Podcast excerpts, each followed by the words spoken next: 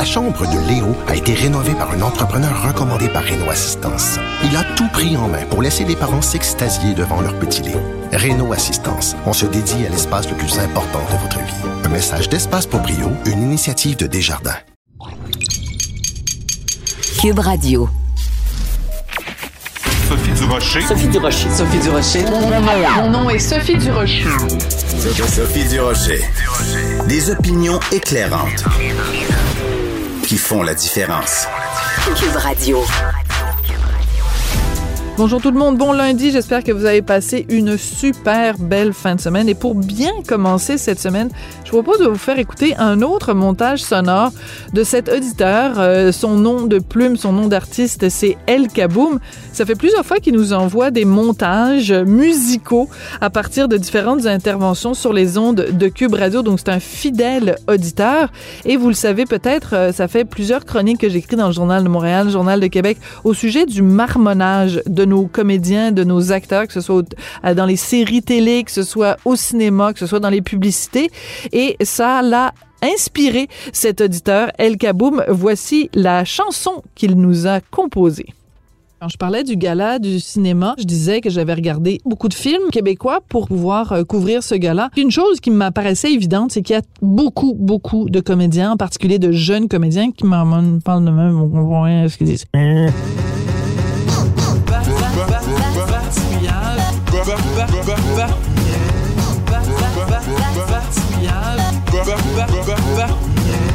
C'est un fléau. Il marmonne, il parle de même. On est dans marmonnage, bafouillage, baragouinage.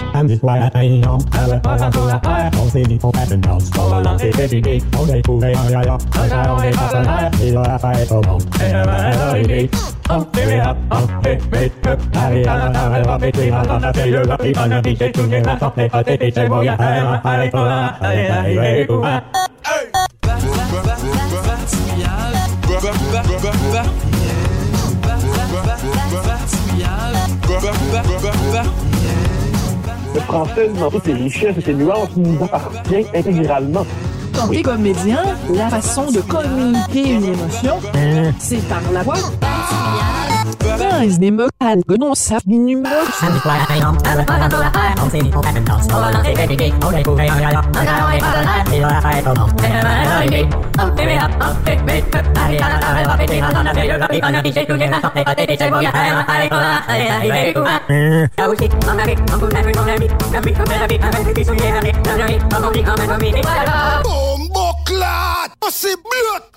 Articule quand tu jappes. Articule quand. Ça, c'est Mathieu Bocoté qu'on vient d'entendre parce que Mathieu Bocoté a commenté mes chroniques. Euh, je pense que c'était à l'émission avec mon mari Richard Martineau. Alors, merci encore à cet auditeur euh, El Kabou, mais on salue évidemment tous les auditeurs qui nous écoutent sur une base régulière. Quand j'ai entendu euh, ça, quand j'ai entendu cette chanson, là, j'ai poussé un grand et très amusé. Ben, voyons donc.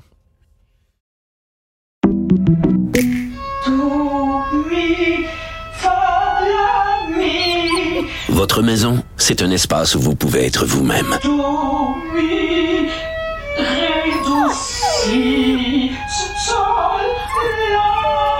Elle mérite d'être bien protégée et vous méritez d'être bien accompagné. Trouvez la protection la mieux adaptée à votre maison avec Desjardins Assurance et obtenez une soumission en quelques clics sur desjardins.com.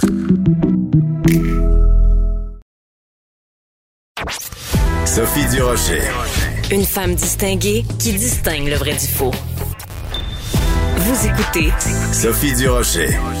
Alors, depuis que le gouvernement canadien a annoncé que si on était doublement vacciné, on n'avait pas besoin de faire la quarantaine à l'hôtel, je n'ai qu'une idée en tête, c'est de partir en France. Vous le savez, une partie de ma famille habite là-bas. Alors, dès que M. Martineau va être doublement vacciné, on va prendre des billets d'avion pour aller en France. Il y a juste une chose qui m'inquiète. Est-ce que la France est en train de devenir folle?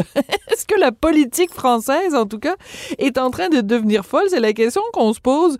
Euh, Christian Rioux et moi, Christian, qui est correspondant à Paris pour le quotidien Le Devoir et collaborateur ici à Cube Radio. Christian, bonjour.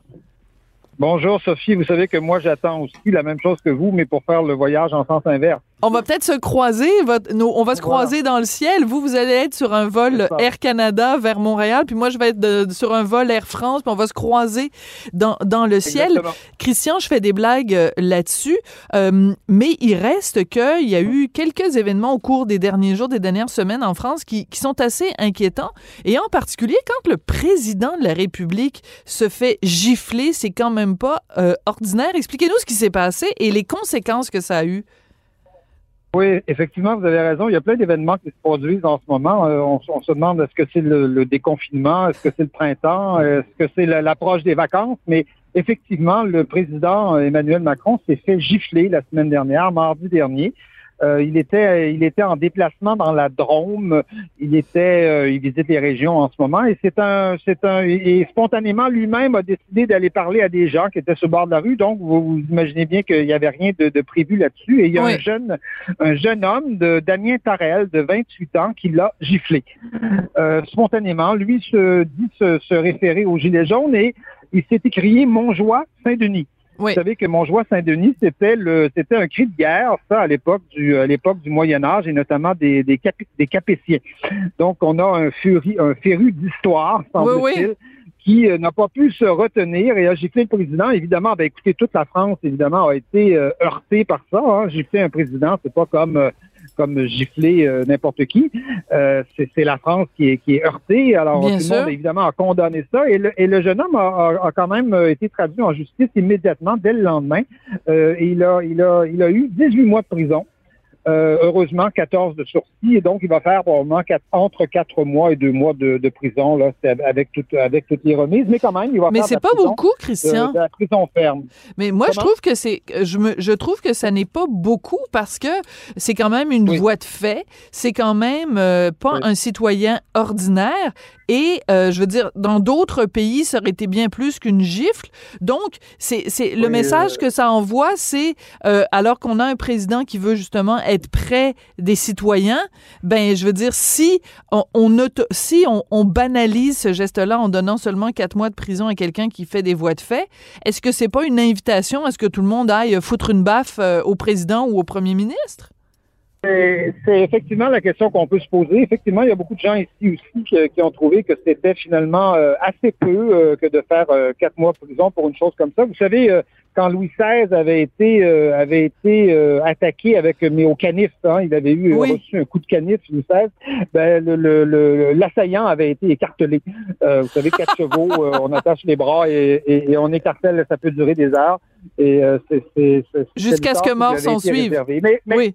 Jusqu'à ce que mort s'en suive, effectivement. Donc, on- n'est plus là, évidemment, mais en effet, beaucoup de gens trouvent que quatre mois de prison, c'est pas énorme. Ceci dit, c'était pas euh, c'était pas un geste euh, c'était pas un geste planifié, un geste organisé. Il semble qu'il n'ait pas pu se retenir en voyant le en voyant le président devant lui et il agit de cette façon. Manu- Emmanuel Macron lui-même a un peu minimisé l'événement.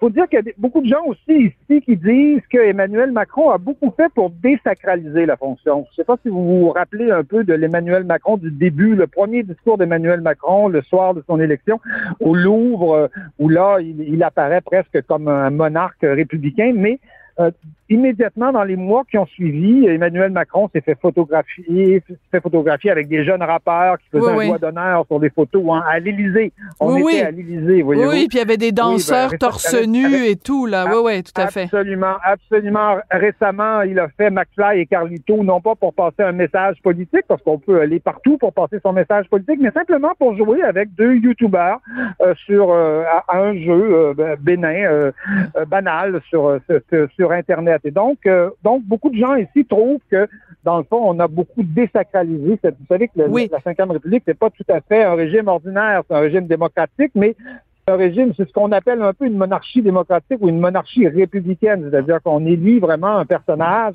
qui doit représenter euh, la nation. Tous les régimes n'ont pas cette, euh, ce, ce type d'incarnation, mais la France, c'est vraiment particulier. Et c'est vrai que euh, attenter comme ça euh, euh, au, au- au président, même si c'est simplement par, par une gifle, c'est quelque chose qui, euh, qui heurte, en tout cas, qui a heurté à peu près euh, tous les Français.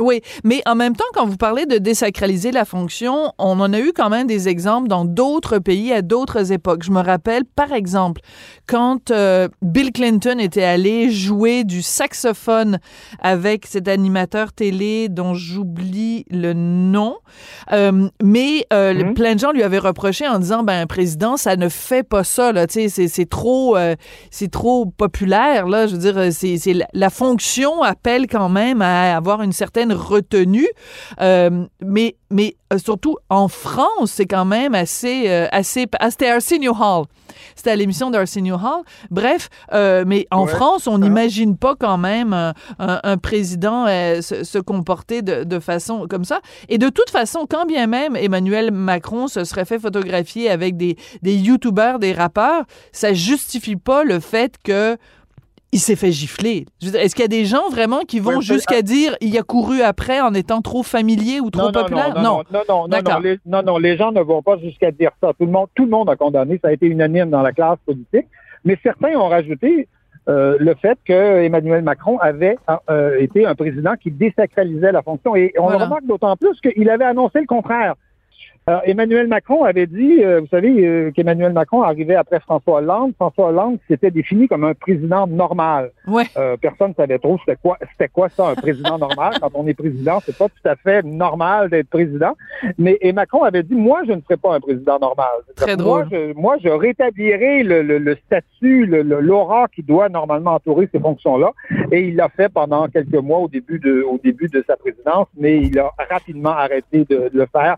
Il s'est plié un peu, peut-être, euh, je dirais, au dictat de l'époque. Hein, aujourd'hui, euh, à, à l'époque, on donnait des grandes entrevues, les, les hommes politiques donnaient des grandes entrevues à Pierre Nadeau euh, Oui, euh, sur oui, oui. Radio-Canada. Aujourd'hui, ils vont, ils vont, ils vont à tout le monde en parle. Vous voyez, que qu'on Oui, a, on a changé d'époque quand même. Oui, oui, c'est ça. Puis euh, bon, il y a eu aussi. Oui, oui, c'est ça. Puis il y a eu euh, euh, même, euh, voyons, le, le leader du NPD, là. euh, quand il y a eu la vague orange. Coudon, je ne sais pas, ça doit Oui, être lundi matin, fait, là. oui. Je, je- je- je cherche mes mots. Ah, ah, Jack Layton, merci Jean-François.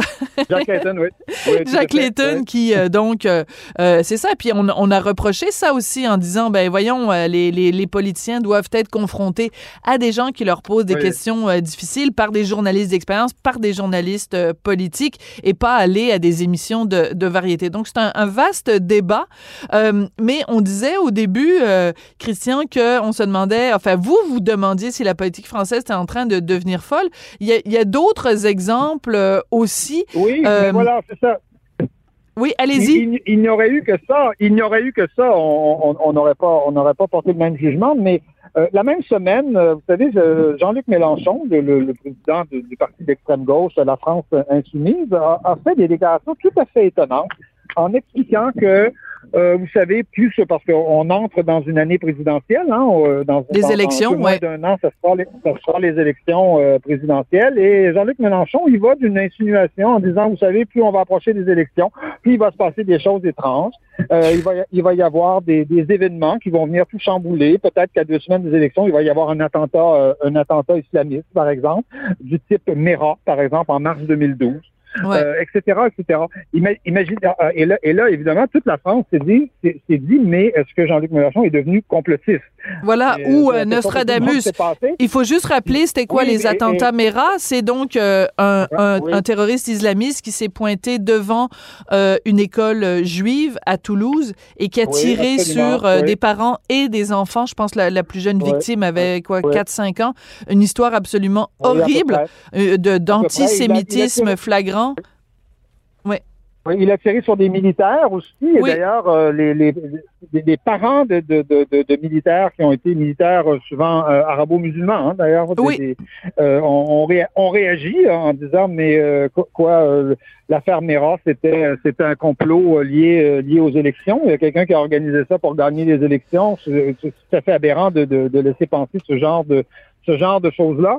Euh, Mais excusez-moi, Jean-Luc Mélenchon Christian, a- a oui, c'est pas oui. la première fois que Jean-Luc Mélenchon, puis c'est pas parce qu'il est de- d'extrême gauche que, que je dis ça, là, mais particulièrement dans son cas, c'est quand même quelqu'un qui a dit un certain nombre d'inepties ou qui a eu un certain nombre de comportements un petit peu de- au cours des dernières années. Là, ce serait pas la première fois que. Oui, que- que- absolument. On, sent, on, sent, on sent une vraie dérive chez Jean-Luc Mélenchon. Vous savez, euh, vous savez, il y a, il y a, il y a cinq ans, euh, Jean-Luc Mélenchon euh, avait fait un très, très bons résultats au, au, présidentiel. Hein. Il était à quelques points derrière Marine Le Pen et derrière derrière François Fillon. Il était quatrième, là, mais il est, ça, ça se jouait dans un mouchoir de poche. Et on se demandait qui serait le, le, le chef de l'opposition euh, dans la période, dans les années qui, qui, qui, qui, allaient venir. On se demandait si c'était Marine Le Pen ou si c'était Jean-Luc Mélenchon. Et visiblement, c'est pas Jean-Luc Mélenchon. Non. euh, tous les sondages le montrent. Le montrent aujourd'hui. Il y a, il y a, il y a quelque temps, il, il s'était interposé. Euh, euh, face à des policiers qui venaient perquisitionner les locaux de son parti politique. Il les avait empêchés de rentrer. ah oui, les images étaient hallucinantes. De, de, son corps, un bouclier en disant « Je suis la République Oui, c'est vrai! C'est vrai, vous avez raison! En hurlant, c'est moi la République. Alors là, là aussi, on s'est interrogé un peu sur la, la sur la santé mentale de, de, de Jean-Luc Mélenchon, mais on voit visiblement qu'il y, y, a une dérive, en tout cas chez ce personnage-là, une dérive qui est liée probablement au fait aussi que son parti est en plein chamboulement. Vous savez que Jean-Luc Mélenchon était un laïcard fini, c'était un défenseur de la République, et aujourd'hui, euh, son parti défend une politique multiculturaliste. Oui, euh, ben, un peu euh, comme... parfois à, à, à, des islamistes, un peu comme Québec solidaire. Voilà, exactement, c'est ce que j'allais dire. un personnage contraire à ça. Donc voilà, donc donc euh, donc donc autre autre autre fait euh, euh, ce week-end dimanche en fait hier Éric Dupont-Moretti qui est quand même le ministre de la Justice hein, c'est un grand avocat très connu Éric Dupont-Moretti qui a été nommé ministre de la Justice eh bien il était en campagne euh, dans le dans le nord de la France, euh, en Picardie en particulier, dans la Somme, et il s'est engueulé, littéralement engueulé, avec François Ruffin, qui est, qui est un qui est un candidat justement de la France insoumise, et avec Damien Rioux, qui est un candidat du Rassemblement national. Et il s'est fait traiter de pitbull à roulette. De, pitbull à roulette? À, Rolex, à Rolex. Ah, à Rolex. Excusez-moi. juste pour les potins, quand même, je sais pas si c'est encore le cas, mais jusqu'à tout récemment, en tout cas, Éric Dupont-Moretti, c'était aussi accessoirement le chum d'Isabelle Boulay. Mais on referme la parenthèse parce qu'on n'est pas, on n'est pas dans Paris Match, mais il reste que bon. Alors, mais parce que c'est un fort en gueule quand même, Éric Dupont-Moretti, euh, il est, il est ministre de la Justice, mais quand il était euh, avocat, il défendait des causes difficiles, il les gagnait tout le temps. Euh, les gens l'appelaient. Attends, j'ai pas, il faisait il y avait un jeu de mots avec Terminator, là, euh, Akitor ou quelque chose comme ça, parce qu'il euh, réussissait. Oui. Akitator, Akitator. voilà. Merci. Oui, voilà, c'est ça. Parce qu'il réussissait tout le temps à faire acquitter ses clients. Euh, bref, c'est, c'est, c'est, c'est en effet un pitbull, Éric Dupont-Moretti. Mais, mais donc, il y a quelque chose dans l'air en France qui, est, qui, est, qui est un petit peu inquiétant. Juste, Christian, parce que vous l'avez mentionné tout à l'heure, Marine Le Pen, vous l'avez dit, on est en élection, enfin, on est en, en, en année d'élection présidentielle. Est-ce que vous, ça vous inquiète? Est-ce que vous pensez sérieusement que Marine Le Pen pourrait être la prochaine présidente de la République française? Ah, ça, c'est la question, euh, la question à 100 000 évidemment, là. Mais euh, bon, la euh, première chose qu'il faut dire, c'est qu'à un an des élections, quand on remonte à toutes les élections présidentielles 30 ans en arrière, on peut, on peut, le favori en général ne l'emporte jamais. Ah, Celui qui est favori un an avant, il ne l'emporte pas. Donc, c'est trop tôt, ouais, c'est ça. celui dont on pense qu'il va arriver deuxième, il ne l'emporte pas. D'accord. Ceci dit, il est clair qu'il y a une normalisation du, euh, du, euh, du, Rassemblement national. Et d'ailleurs, euh, vous voyez, je vous cite plein de déclarations un peu un peu bizarre, un peu, un peu ésotérique mm-hmm. d'hommes politiques, mais je, je, n'ai pas de situation de ce type-là à, à, à, rapporter pour euh, concernant Marine Le Pen. Je, Intéressant. Pas, elle Marine Le Pen fait extrêmement attention à tout ce qu'elle déclare. C'est un, un, candidat qui, qui, qui, a en général des, des, des, interventions extrêmement posées, extrêmement calmes, mesurées. Euh, on, on, est euh, on est pantois quand on se rappelle évidemment ce qu'était ce qu'était le père de, de ce que faisait le père Jean-Marie. Les affreuses mm. déclarations antisémites que faisait que faisait Jean-Marie Le Pen. Donc, euh, il est certain que le Front National est aujourd'hui le parti d'opposition en France, et il est certain que son son score est en train de est en train d'augmenter il n'y a aucun doute. D'ailleurs, euh, vous voyez, on, est euh, on est à, une semaine des élections du premier tour des élections régionales. Il y aura un deuxième tour le, le, 27. Et euh, aux élections régionales, le RN est en tête dans six régions. Six régions sur 13. Ben, c'est pour ça, c'est important. Il dans... a des grandes, grandes chances. Mm. Oui, il de a l'emporter. de remporter no- notamment la, la, la région Provence-Côte d'Azur, ce qui serait tout à fait euh, exceptionnel parce que vous savez qu'autour du Front national, c'est toujours formé ce qu'on appelle un front républicain. Euh, c'est-à-dire que, tout, que les socialistes, la gauche votait pour la droite, la droite votait pour la gauche, euh, et, et finalement on empêchait l'élection du Rassemblement national. Et ça, il semble que, il semblerait en tout cas, euh, c'est ce que, c'est ce que à peu près, c'est ce que tout annonce, il semblerait que c'est en train de, c'est en train de disparaître et on, on assiste visiblement à une normalisation du Rassemblement national. Une normalisation dans ses déclarations, mais aussi dans son programme, c'est-à-dire que le programme du, du, du- Marine Le Pen semble avoir éliminé les choses les plus radicales de son programme et les choses les plus qui, choquaient le plus euh, le plus les Français. Voilà. Alors, ce qui va être intéressant d'un point de vue, euh, parce que je suis une femme, euh, et ça va être très intéressant parce qu'il y a beaucoup de féministes qui disent ah c'est important d'avoir plus de femmes en politique, puis les femmes elles font de la politique différemment. Et tout d'un coup, il suffit de prononcer le nom Marine Le Pen et tout d'un coup, il y a un silence radio de la part des féministes. Tout d'un coup, elles trouvent que c'est plus si important que ça, d'élire des femmes. Alors, ça va être très intéressant à suivre d'un point de vue euh, sociologique, en plus, évidemment, de le suivre d'un point de vue politique. Christian, merci beaucoup. Écoutez, c'est la dernière fois qu'on se parle pour cette saison-ci. Oui. Euh, juste vous dire à quel point c'est éclairant, intéressant, amusant, passionnant de vous parler euh, tous les lundis depuis plusieurs mois maintenant. Euh, vraiment un plaisir. Et puis, ben, j'espère qu'on aura peut-être le plaisir de prendre un petit verre de rosé à une terrasse à Paris. Mais si vous euh, revenez, revenons au Canada, si vous revenez au Canada avant que, que moi j'ai le temps de vous voir, ce sera peut-être une, une, un petit verre de rosé au café Chéri ou quelque chose comme ça.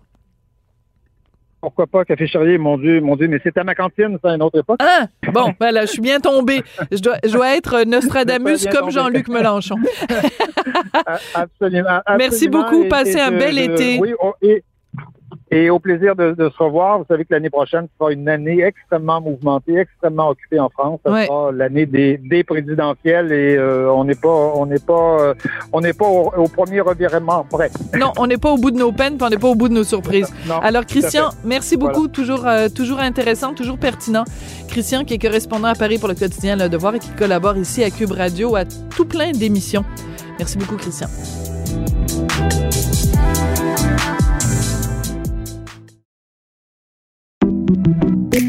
Merci, c'était vraiment délicieux. Hey, vous reviendrez, là. Ah oui, vraiment, bye. vraiment bon. Merci. Faites attention. Ah oui. Ouais. OK, salut, à la prochaine. Votre auto, c'est un espace où vous pouvez être vous-même. Hey, c'était pas mangeable comme repas. Elle mérite d'être bien protégée et vous méritez d'être bien accompagné. Trouvez la protection la mieux adaptée à votre auto avec Desjardins Assurance et obtenez une soumission en quelques clics sur desjardins.com.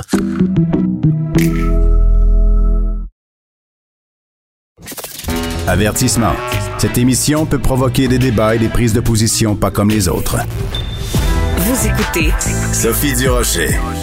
Écoutez, c'était des images extrêmement difficiles à regarder samedi en plein match contre la Finlande dans le cadre de l'Euro, cette compétition donc de soccer ou de foot, dépendant comment vous l'appelez. Un malaise cardiaque du joueur danois Christian Eriksen qui s'est tout simplement effondré, mais vraiment effondré, donc un malaise cardiaque. On a encore de la difficulté à s'expliquer. Comment ça se fait que des événements comme ça peuvent se produire? Et surtout, quel est le rôle des thérapeutes du sport? Comment ils peuvent aider soit à prévenir ou à soigner euh, dans le cadre de ce genre euh, d'événements? On va en parler avec Marc-Antoine Doré, qui est thérapeute du sport et qui est membre de la Corporation des thérapeutes du sport du Québec, la CTSQ. Bonjour, Monsieur Doré. Bonjour, Madame Durocher. Vous allez bien? Ben moi, je vais très bien. Écoutez, c'est la deuxième fois en deux semaines que je fais un- une entrevue avec un thérapeute du sport parce que la semaine dernière, c'était un joueur de hockey qui s'était frappé, qui avait une commotion cérébrale. Cette fois-ci, c'est un joueur de foot qui a un malaise cardiaque. Euh, disons, l'année 2021 euh, est, est- est riche en, repon- en rebondissements. Effectivement, effectivement, on s'est ennuyé pendant le confinement, donc on, se reprend pour la dernière année. Absolument. Écoutez, euh, quand euh, vous avez vu ces images-là euh, samedi en tant que spécialiste, en tant que professionnel, quelle a été votre réaction quand vous avez vu ce malaise cardiaque de Christian Eriksen? Pre- Premièrement, je dois féliciter l'équipe qui a été sur les lieux. Ils ont intervenu très rapidement. Et je pense que une des forces de la, de la médecine sportive, c'est qu'on intervient dans quelques secondes. Le malaise s'est produit, a été identifié par les joueurs, par les arbitres.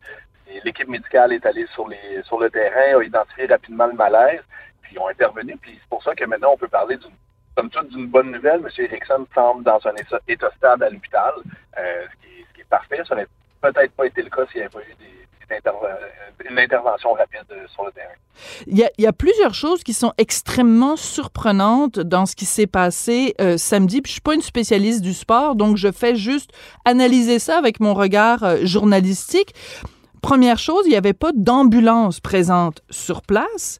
Et deuxièmement, ce qu'on comprend de l'intervention euh, des spécialistes de la santé qui étaient sur place, c'est que M. Erickson a fait un malaise cardiaque et il était, est-ce que je peux dire ça, cliniquement mort et il a été ressuscité? Oui, effectivement. Donc, sur votre premier point, euh, en fait, il y, avait une ambulance sur place. C'est juste qu'elle est, euh, est dans le stade. Donc, on voit à un certain moment, euh, il, y a, plusieurs gens qui courent sur le terrain. Il y a ceux avec le, chandail bleu là, qui sont clairement l'équipe médicale. Mais il y a ceux avec des, sacs à dos, des trousses qui sont vraiment identifiés paramédics. Euh, ben, peu importe le terme que ça a dans, dans ce pays-là. Et donc, eux, c'est l'ambulance, si on veut. Donc, D'accord. Le patient, le patient a été transporté à l'extérieur du terrain, puis là, il va prendre l'ambulance à ce moment-là. D'accord. Pour votre, pour votre, deuxième point, vous avez tout à fait raison. Le patient a été est décédé, son cœur a cessé de battre. On voit, les images sont dures à saisir parce qu'ils ont, ils ont créé une barrière humaine, il y a eu un drap également, euh, mais le, le médecin de l'équipe l'a mentionné, ils ont fait de la réanimation. Donc, ils ont performé la RCA, ils ont donné un choc de défibrillateur, et par la suite, euh, M. Rickson est, revenu à la vie dans quelle mesure ça, quelqu'un qui, sur un terrain de sport, en plein exercice de son activité sportive, euh, est cliniquement mort puis ressuscité, dans quelle mesure c'est quelque chose d'exceptionnel ou c'est quelque chose à laquelle, une chose à laquelle vous êtes habitué, vous, comme thérapeute du sport, de faire, à faire face à ça? je vous dirais pas que c'est quelque chose auquel on est habitué, c'est quelque chose de connu. Puis le taux de survie, en, puis là j'ai pas les, les, chiffres comme ça, mais le taux de survie sur un terrain sportif est plus élevé que dans la population générale, et ça s'explique par l'intervention rapide. Donc l'équipe médicale, les paramédics ont intervenu une question de secondes, moins d'une minute, tout le monde était sur le terrain. Tandis que si vous vous défendrez à la maison, euh, vous appelez le 911, les répondants vont arriver en 4 à 6 minutes, l'ambulance va arriver en 8 à 12 minutes. le taux de survie est légèrement moins. Euh, dans le cas où ils ont pu défibriller rapidement, dans de une ou deux minutes, euh, le taux de survie est excellent. On parle d'un taux de survie, si on est capable de défibriller dans la première minute, on parle d'un taux de survie proche de 90 Ah oui. 7 à 10 par minute. Donc, s'ils l'ont défibrillé en deux minutes, on peut parler d'un proche de 80 Ça, c'est la force de la médecine sportive pour ça que les thérapeutes du sport s'entraînent à intervenir rapidement et à identifier les conditions qui mettent la vie en danger le plus rapidement possible. Donc, vous nous dites, euh, donc, vu que l'intervention est rapide, et plus elle est rapide, plus elle est efficace, donc plus les chances de survie euh, sont élevées. Et c'est vrai que le parallèle que vous faites est très bon. C'est sûr que si euh, moi, je suis, chez moi et que je m'effondre, euh, s'il y a quelqu'un qui est avec moi, le temps que qu'on appelle le 911 puis quelqu'un s'en vienne, ça va prendre du temps. Si je suis toute seule chez moi, ben je vais, je vais, je vais crever là. Euh, ça, ça va être très triste. Donc, sur un terrain de sport avec des gens, des professionnels de la santé autour, les chances de survie sont meilleures. Comme thérapeute du sport, qu'est-ce que vous avez, vous, comme formation dans le cadre de vos, de vos études pour justement répondre très, très, très rapidement dans un cas comme celui de, de M. Erickson? Oui, donc dans, dans, le cadre de nos études, on a deux, deux cours universitaires en intervention d'urgence, ah. euh, donc des crédits universitaires pour se préparer à ça. Ensuite de ça, on a des stages obligatoires sur le terrain, la préparation à l'examen. Donc, on parle de presque 1000 heures de formation en soins wow. d'urgence sportifs. Donc, et ensuite, une fois certifié, il faut maintenir nos compétences avec une formation de 20 heures à tous les trois ans. Hmm. Donc, on reste relativement actif. Euh, moi, dans mon cas, c'est ce qui m'intéresse le plus. Donc, j'ai une maîtrise en traumatologie préhospitalière et j'enseigne les formations. Donc, je me tiens à, à, jour. Mais les thérapeutes du sport sur le terrain ont beaucoup de compétences sur les interventions sportives. Là. Il faudrait en fait qu'il y ait un thérapeute du sport sur chaque terrain, sur chaque, dans chaque gymnase, dans chaque euh, salle d'entraînement pour pouvoir euh, prévenir ça. Évidemment, on peut pas avoir ça. Mais Monsieur Doré, est-ce que vous, vous êtes d'accord avec moi qu'il devrait y avoir beaucoup plus de gens? En fait, toute la, tout le monde dans la population devrait avoir le fameux cours de RCR pour être capable de faire une réanimation dans les, dans les secondes qui suivent un malaise cardiaque. Effectivement, là-dessus, euh, je suis pas dur à convaincre. Je crois que tout le monde au Québec devrait être formé. Puis c'est un des critères de survie euh, d'une population. C'est que quand on forme la, la, plus, la plus grande partie de la société, au Québec, on a décidé de former les élèves de secondaire 3. Donc, tout le monde en secondaire 3 a une activité de RCR. Hmm. Et donc, au moins une fois dans sa vie, ils sont présentés ou introduits à la RCR. Mais par la suite, euh, il n'y a plus rien d'obligatoire, sauf peut-être en milieu de travail ou euh, des fois des spécificités. Mais sinon, il n'y a rien d'obligatoire. Et c'est dommage parce que vous me parlez de ça, puis moi, je vous l'avoue très honnêtement, si euh, euh, en ce moment, euh, je, je, me retrouve en face de quelqu'un qui fait un malaise cardiaque, je n'ai aucune idée quoi faire, Monsieur Doré. Ben écoutez, le plus important, c'est d'identifier qu'il y a une urgence, donc d'appeler le 911. Et par la suite, euh, si vous pensez que la personne n'a pas de pouls et ne respire pas, euh, si elle ne semble pas respirer adéquatement, mettez la personne sur le dos, commencez les compressions thoraciques, les deux mains sur le sternum, on pousse en chantant Staying Alive et on maintient le rythme jusqu'à temps que les paramédics arrivent ou quelqu'un avec des meilleures compétences euh, prenne la relève. Qu'est-ce que pourquoi vous dites en suivant le rythme de Staying Alive 1 1 1 Staying Alive, Staying Alive. Non, je sais pas c'est quoi, là. Je me souviens même plus c'est quoi le titre du, de Staying Alive. Vous m'avez tout mélangé. Je suis tout énervé. Il y a quelqu'un en face de moi qui, qui, a un malaise cardiaque. Puis là, il faut que je me rappelle les paroles d'une tune que j'ai entendue il y a super longtemps. Oui, en fait. Vous m'avez stressé plus qu'autre chose, Monsieur Doré. Bon, le, le Staying Alive, c'est juste pour garder le bon rythme. On vise des compressions entre 100 à 120 compressions à la minute. Staying Alive est à peu près à 100 compressions. Mais il y a d'autres chansons. Là. Il y a la Marche impériale de Star Wars, il y, a, puis il y en a plusieurs autres. Ben là, c'est pire, c'est pire. En... Attendez deux secondes. Parce que mon collègue, mon collègue euh, Jean-François a trouvé Staying Alive, donc on va l'écouter ensemble un petit peu.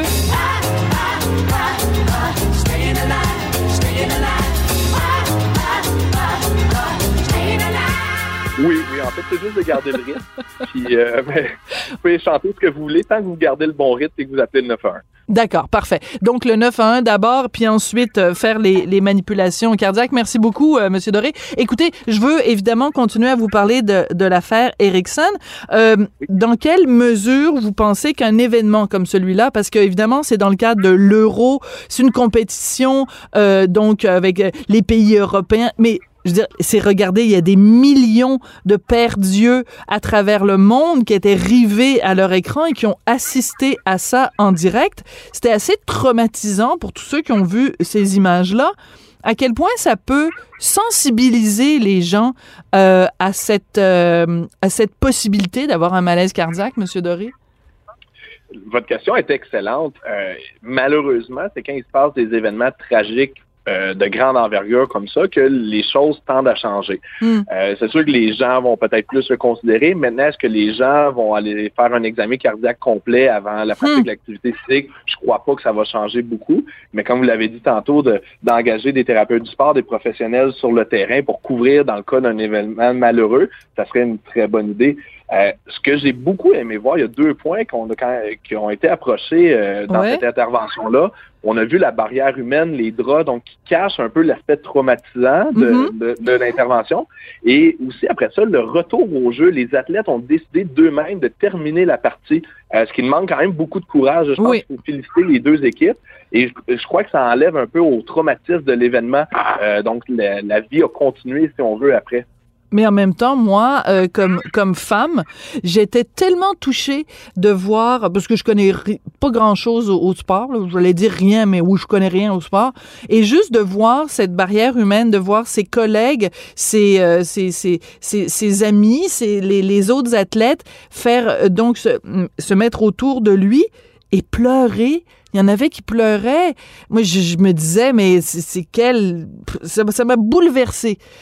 Plus que, bon, oui, évidemment, le, malaise de, l'athlète lui-même, mais cette solidarité humaine euh, de... de moi, cette image-là est très, très forte. Vous, est-ce que ça vous a touché, Monsieur Doré? C'est sûr que ça nous touche, puis quand on le voit du point de vue extérieur, ça vient nous toucher plus que quand on le vit. Au moment de l'intervention, l'équipe médicale est tellement concentrée à travailler sur le patient, à faire les gestes, qu'on réalise pas tout ce qui se passe. Mais sûrement qu'en regardant les images par la suite, ils Hmm. ont été beaucoup plus touchés que pendant l'intervention. Mais c'est un très beau geste de soli- solidarité. Ça nous ramène un peu sur terre en disant que même les athlètes professionnels qu'on considère comme des surhommes et des surfemmes, qui ont l'air invincibles, qui sont millionnaires, qui vivent des vies de rêve, mais ils, meurent de la même manière que nous, puis ont des émotions de la même manière que nous. Donc ça nous ramène un peu l'aspect humain du sport. Ouais. Alors, ben écoutez, euh, on va se laisser avec quelques petites notes euh, des Bee Gees pour se rappeler qu'il faut garder le rythme quand on fait euh, un petit massage cardiaque à quelqu'un. Merci beaucoup, Marc-Antoine Doré. Vous êtes thérapeute du sport, membre de la Corporation des thérapeutes du sport du Québec. Et pour souligner évidemment l'importance de cette discipline-là et du travail que vous faites comme professionnel. Merci beaucoup. Merci à vous, bonne fin de journée.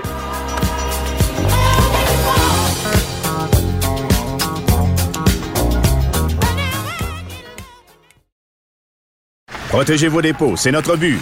La SADC protège vos dépôts dans les institutions fédérales, comme les banques.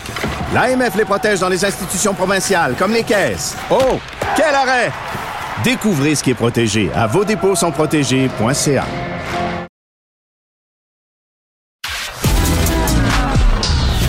De la culture aux affaires publiques. Vous écoutez Sophie Durocher. Cube Radio. En fin de semaine, dans le Journal de Montréal, Journal de Québec, il y avait toute une série sur les artistes qui partent en tournée cet été selon différents moyens de transport. Et parmi ces artistes-là, il y a Michel Barrette. Puis là, je lisais ça, puis je me disais, ben oui, mon ami Michel part en tournée, ben oui, jusque-là, il n'y a rien de surprenant. Mais quand je vois écrit la dernière tournée, son dernier spectacle, ben voyons donc. Michel Barrette. Dernier spectacle. Ça marche pas, ça. On va lui parler tout de suite. Michel, bonjour. Ben, t'es- euh, Sophie, ma chère Sophie, tu as la même réaction que ma femme. Ben là. Dit, mon amour, voyons donc, d'après toi, arrête de dire que c'est ta dernière tournée. Tu sais bien qu'ils sont pas capables de t'empêcher. Je dis, oui, mais amour, je peux-tu un jour avoir 65? Là, j'ai 64. La tournée va m'amener à 65, presque 66. J'ai pas le droit. J'ai pas le droit d'arrêter. Non, t'as pas le droit. Non, t'as pas le droit. Puis on salue ici Maude, ta blonde, que j'adore, que, que, que j'aime de tout mon cœur. Et euh, c'est une femme de raison et tu devrais écouter ta femme plus souvent. D'ailleurs, tu devrais dire à ton chum Martineau aussi d'écouter sa femme plus souvent. Bon, cela étant... moi. Non, mais Oui, sérieusement. dit, alors, disons que cette tournée-là va exister. Oui. Elle va avoir une fin à un moment donné. Et euh, la suite des choses, on pourrait en reparler un jour, mais je, vois, je me revois sur scène, mais d'une manière différente. Ça serait intéressant qu'on s'en jase bientôt. Oui. Euh, de quel, comment je me revois sur scène? Quel plaisir, parce que je peux pas m'empêcher de raconter, OK? Mais la version nouvelle, puis je, je, je veux même pas le dire parce qu'il n'y a pas quelqu'un d'autre de face avant, mais il y aurait une version intéressante, je crois, de, de Barrette ra- nous raconte quelque chose. Ah, ben écoute, donc, ben, en tout cas, tu dis, euh, j'aurais peur que quelqu'un le fasse à ma place. Personne d'autre peut faire du Michel Barrette. Là, je te rassure tout de suite. Euh, raison. Michel, euh, faisons un petit bilan quand même des derniers mois qui ont été extrêmement difficiles pour les gens qui, comme toi, aiment monter sur scène, aiment parler avec du monde, aiment voir le visage de quelqu'un qui rit. À quel point ça a été difficile pour toi les 14 ou 15 derniers mois? D'abord, les premiers mois, il y avait simplement plus aucun spectacle. On, on se souvient, salle de spectacle fermée. Alors là, pendant les mois, là, euh, tu ronges ton frein parce que tu dis est-ce que je vais remonter sur scène un jour? Parce que on était vraiment. Quand on nous a. J'étais. Je, bon, je- me vanterai pas de ça, mais je veux dire, tiens, j'étais un des premiers, sinon le premier, à lever la main et dire Vous savez, même s'il y avait trois personnes dans la salle, j'irais pareil parce que j'ai besoin de raconter. Et là, les salles ont commencé à appeler les diffuseurs de, de la province en disant Êtes-vous sérieux? Parce que vous savez, on pourrait peut-être s'ajuster. Alors, avec le, le- bien sûr le, le- l'aval du gouvernement, ils ont pu dire écoutez, si vous gardez une certaine distanciation, si les gens gardent le masque, si on, a vraiment une procédure d'entrée et de sortie, de nettoyage de la salle entre chaque spectacle, on pourrait s'ajuster. Ce qui fait que depuis euh, quelques mois, euh, on donne des spectacles, puis on en donne en tabarouette, mais devant, parfois, tout dépendant de la région, parfois des gens masqués, parfois pas, souvent avec une très grande distance entre chaque couple.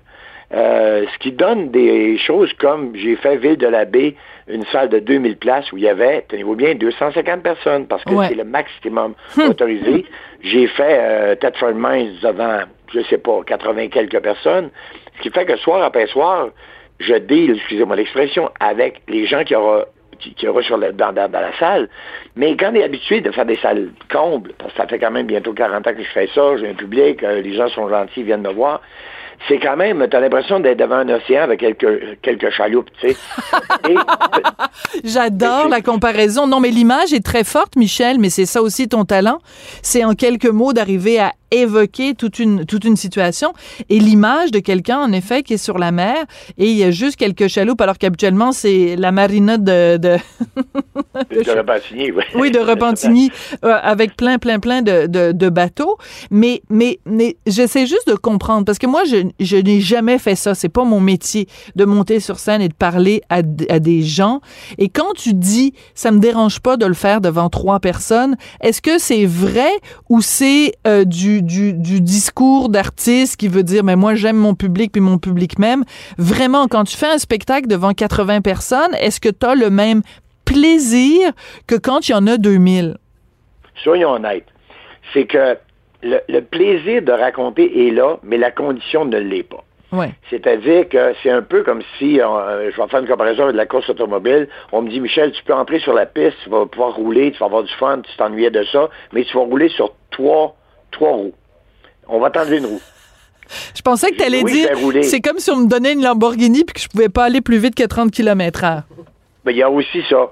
Mais alors, mais comme on est tous dans la même, dans la même Ouais. condition, dans, la même- dans les mêmes conditions, dans, dans la même position, c'est c'est que euh, recevoir le rire de 1500 ou 1800 personnes. La semaine passée, j'ai donné deux ou trois soirs à Albert Rousseau, parce qu'il y a aussi une autre chose, c'est que moi, j'avais vendu beaucoup de billets. Exemple, Albert Rousseau, des milliers de billets vendus, qui ont dû appeler les gens, dire, écoutez, vous deviez euh, assister au spectacle le 8, mais là, euh, votre spectacle, vous allez faire partie de la version 250 personnes.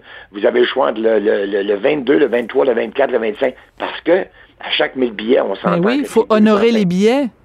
Ce qui fait que je donne des, des spectacles, deux représentations par jour. La semaine passée, ben, il y, a, il y a une semaine, je venais de terminer, tenez-vous bien, 10 spectacles en 7 jours. Hein?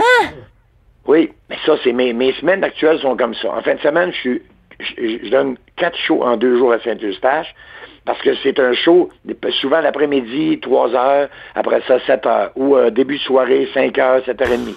Il y a, chaque place est différente, mais je monte sur scène, je termine le show, on nettoie la salle, on fait rentrer un nouveau public et je refais le même show. OK, Dix alors je pense sept. que finalement, Maud a raison. Euh, Maud n'a pas Oui, raison. arrête. Je pense que finalement, c'est toi qui as raison. Oui, il va falloir que tu t'arrêtes à un moment donné, sinon, euh, sinon ça va... Mais ça ça va. pourrait pas, on ne pourrait pas continuer à Ben ce non, rythme-là. à ce rythme-là, c'est pas possible. Donc, euh, quand on dit que tu, tu, tu vas être en tournée tout l'été, ça peut pas être un, un rythme de 10 euh, par semaine, sinon on va te ramasser à la petite cuillère, Michel. là. Ce que j'ai fait, c'est que je termine à Saint-Eustache ce week-end. Après ça, il y aura euh, quelques spectacles à la, à la mi-août euh, à Granby et je serai en série de spectacles à, à ben là, je m'en vais à Gatineau. Et là, j'ai pas l'horaire devant moi, mais il- ça sera pas une tournée de fou cet été. Alors, un peu de Gatineau, euh, un peu de, de Granby, euh, en tout cas, vous, vous irez voir l'horaire. Mais quand je vais reprendre à l'automne, souhaitons que le masque, souhaitons qu'on puisse remplir les salles. Mais oui. Parce que moi et les autres, on ne pourra pas continuer, mais même pour le public. Euh, Sophie, si tu es au milieu d'une foule, tu es, dans une salle remplie à pleine capacité, OK? Tu es avec ton chum, tu ris, ben, tu, le, le rire emporte le rire, les gens autour de toi, ils ont du fun, puis là, t'es- hein, tu disparais dans la foule. Mais lorsque tu as une distanciation, ben, tu es, avec ton chum, à deux mètres de toi, il y a un autre couple. À, droite, il y a un autre couple. En avant, il n'y a personne parce que la première rangée, personne. Deuxième rangée, des couples non, c'est pas séparés à pareil. deux mètres. Mm. C'est pas pareil parce que c'est difficile de créer l'ambiance. Alors, mais heureusement pour moi, euh, bon, j'arrive de Chicoutimi, j'ai vu les gens rire. Je me disais, hey, ces gens-là, ils rient, ils applaudissent, ils sont debout à la fin. Imaginons maintenant qu'au lieu d'être 250, il y aurait été, je ne sais pas, Chicoutimi, peut-être 1000. 1000. Alors, c'est- ça me rassure pour la suite. Mais il faut qu'il y ait une suite. Ouais. Il faut qu'on s'en sorte. et qu'on, et qu'on, les gens ont été gentils, les gens veulent rire, les gens veulent sortir. Je lui dis, il faut vous m'aimer en tabarouette pour être dans la salle. Oui, on t'aime. Et parce que ils veulent, ils veulent, ils veulent aller au théâtre, ils veulent aller au cinéma, ils veulent aller voir des humoristes, ils veulent entendre chanter, ils veulent, aller, ils veulent, on veut tous vivre, on veut. Et le, le, fait que les gens se soient déplacés, c'est la survie même de l'industrie qui, qui, qui, euh, qui est en jeu, oui, oui qui est en jeu, et mais, mais qui, qui va s'en sortir, parce qu'il y a des salles vraiment qui sont en danger. Il y en a encore qui sont hum. parce que mais c'est important le point que tu soulèves. Oui, c'est vrai parce qu'on parle, on parle tout le temps. Bon, évidemment, nous, on fait des, on est des, des journalistes, on fait des entrevues avec les videttes. Bon, mais là, je, je te parle à toi. Là, c'est bien beau. Mais, mais, mais s'il n'y a, pas de salle, s'il n'y a pas de salle, il n'y a pas de vedette. Non, puis il n'y a pas de vedette, il n'y a pas de technicien de scène. Moi, à la fin de chacun des shows, chacun des shows, je remercie les gens d'être là. Pour moi, bien sûr, pour ceux qui, sont les artistes de scène, que ce soit le mime ou le, ou le théâtre ou le chanteur ou l'humoriste, mais aussi les gens derrière. Moi, les gens qui, qui, qui, qui les, techniciens de scène, au théâtre, toute cette industrie-là, elle existe parce qu'il y a un public pour venir nous voir. Alors, il ne faut pas oublier que si on a des salles, si on a, si on a des shows, si on peut aller, c'est parce que toute cette industrie-là, puis il n'y a pas juste la, vedette sur scène qui est importante, c'est tout ce monde-là. Alors, merci de venir voir les shows. Puis nous, on va continuer. Moi, je, je, vais, en donner quatre en fin de semaine à Saint-Eustache. On va avoir du fun. Je vais faire rire. Vous allez sortir. Vous allez avoir mal partout, tant mieux. Et après ça, imaginez la suite. Imaginez la suite, en effet. Écoute, tu as mentionné que tu étais euh, récemment à Chicoutimi. J'ai vu un article sur toi dans Le Quotidien, donc euh, le, le, journal de, de, de Chicoutimi, où tu étais là, on, apprend que tu étais là aussi parce que tu prépares un reportage pour la chaîne Historia. Et là, j'ai regardé la date, ben c'est donc ben vrai. C'est le 25e anniversaire du déluge de 1996. Raconte-moi le tournage, raconte-moi comment ça s'est passé. Ah, ça s'est très bien passé parce que, bon, d'abord, c'est euh, euh, la, maison de production Zone 3 qui m'ont rejoint. Euh, m'ont dit, écoute, Michel, ça va quand même être le 25e. J'ai eu la même réaction que toi. Je fais quoi déjà 25 ans? Ensuite, Pierre Gagnon, le réalisateur que je connais depuis 20 ans, qui, qui, a, réalisé plein de, projets de télé sur lesquels j'ai travaillé.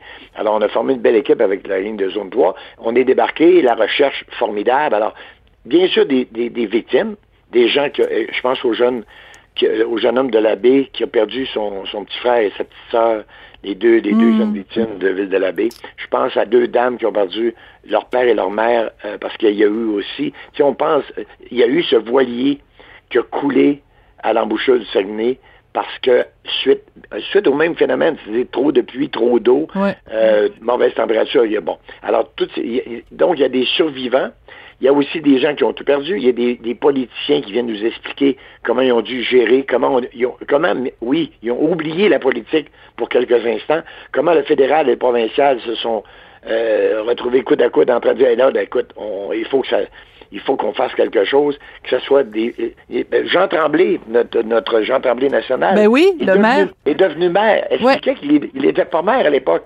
Il est devenu maire à cause de sa réaction face aux hum. inondations de Saguenay parce qu'il parce que lui, il avait un plan, puis il s'est dit, il faut aller, il faut faire quelque chose. C'est ça qu'il a amené en politique. Alors, ça va dans tous les sens. Les images que vous allez voir vont vous rappeler. Je me souvenais pas à quel point c'était immense. J'ai eu la chance de voler. Oui, raconte, t'as survolé. Oui, raconte ça. Oui. Ben, j'ai survolé avec, euh, avec les, plusieurs militaires qui étaient déjà à l'époque, ben, qui étaient même de jeunes militaires, je pense au colonel dont, excusez-moi, j'ai pas, dont j'oublie le nom, avec qui j'ai volé, qui avait comme 22 ans à l'époque, puis qui me disait qu'il avait piloté 10 heures par jour à aller euh, secourir des, des sinistrés hmm. qui étaient isolés en forêt ou qui avaient la maison. Alors, j'ai fait le survol de ma belle région et les la, la, cicatrice est encore là. C'est-à-dire que, bien sûr, la rivière est beaucoup moins large, mais le, la trace laissée par la rivière au moment du déluge est encore présente, puis vous devinez qu'il n'y a personne qui veut se reconstruire là-dessus. Ben, hein, c'est sûr. Alors, c'est une blessure. C'est, ça a été beaucoup de résilience, beaucoup, on se souvient, beaucoup de solidarité de la part des, Québécois. Euh, j'étais aux premières loges, moi, parce que, bon, euh, je me souviens de lever de son, de lever de fond, je, me souviens d'avoir... Euh, Ton spectacle bénéfice. Oui. Ouais, c'est tout ça, le bye-bye qui s'est fait au Saguenay. Alors, euh, je dis aux premières loges de, de, la suite des choses. Mais les gens qui étaient aux premières loges, qui ont vécu le drame, moi, j'étais pas dans la région à ce moment-là, mais vous allez entendre des choses assez troublantes, assez, assez euh, marquantes, et vous allez avoir des images qui vont vous, qui vont vous rappeler que c'était pas, c'était pas banal comme tragédie. Oui. Parle-moi de la petite Maison Blanche quand tu es rentré. Ben, moi, je suis rentré, euh, quand je suis allé à la petite Maison Blanche, à l'époque, euh, très peu de temps après le déluge, les pompiers m'avaient permis d'entrer dans la maison. Ils ont dit, là, Michel, avant qu'on nettoie tout ça, puis ils ne savaient pas si on allait la détruire ou bon. Mais heureusement, ils l'ont gardé comme symbole. Là. Mais je suis entré, et écoutez bien ça, vous avez tous vu les images de la petite Maison Blanche avec l'eau qui, qui coule du sous-sol, tu sais. Tu vois, tu vois l'eau, là. Ils l'ont reproduit d'ailleurs, ce, ce phénomène-là, avec des pompes, là. Mais moi, je suis assis dans la cuisine, dans la chaise berçante de la dame qui vivait là, dame qui est décédée peu de temps après le, le déluge, et j'avais son café sur la table, son magazine, son tricot. Assis dans la cuisine, là, ça veut dire que t'aurais pu, aurais pu vivre le déluge dans sa cuisine et ben, j'allais dire c'est en train d'apercevoir, bien sûr, mais je veux dire, les corps n'ont pas bougé, tout était incroyable. Sauf qu'il y avait comme 8, pouces de, de, boue sur le plancher. Incroyable. incroyable. Au milieu, c'est comme si ça me fait penser un, peu à Hiroshima, le bâtiment qui reste là-bas, euh, qui est au centre de, de, de, au centre de, oui, oui, Hiroshima, Nagasaki, oui, tout à fait. Euh, ouais. ou, ou, même quand tu vois des vestiges de, de, de Pompéi, des gens qui ont été vraiment euh, surpris euh, en plein milieu d'une du, éruption euh, de volcan. Ouais. Donc, c'est vraiment quelque chose qui reste figé dans le temps. Écoute, on est passé euh, du rire au drame, ce qui est vraiment le, le, le, le, genre d'univers dans lequel tu es capable de, de nous amener parce que tu es un excellent raconteur. Alors, écoute, bonne tournée cet été, Michel. On a très hâte aussi de voir plus tard cette année sur les ondes d'Historia euh, un rappel de ce qui s'est passé il y a 25 ans, le fameux déluge. Puis, euh, ben écoute, euh, salutations à ta femme. Vite, vite. Oui, une autre chose qu'on a hâte aussi, là. Ben, c'est peut-être de se voir. Oui. Et moi. Oui. Ben, ça, fait, moi, je oui. Ben, alors, je t'embrasse. Euh, salutations à ta femme, puis on s'organise ça pour, euh, pour bientôt, mon bel ami Michel. Je t'embrasse. Trop gentil, merci. Ben oui, c'est un ami à moi, Michel Barrette. J'en ai jamais fait de secret. Donc, vous allez pouvoir le voir euh, euh, en tournée cet été. C'est toujours euh, chouette de lui parler. C'est comme ça que se termine l'émission. Merci Jean-François Roy à la mise en onde et à la réalisation. Merci à Florence Lamoureux à la recherche. Et moi, je vous dis merci d'être là. Puis j'ai hâte de vous retrouver demain.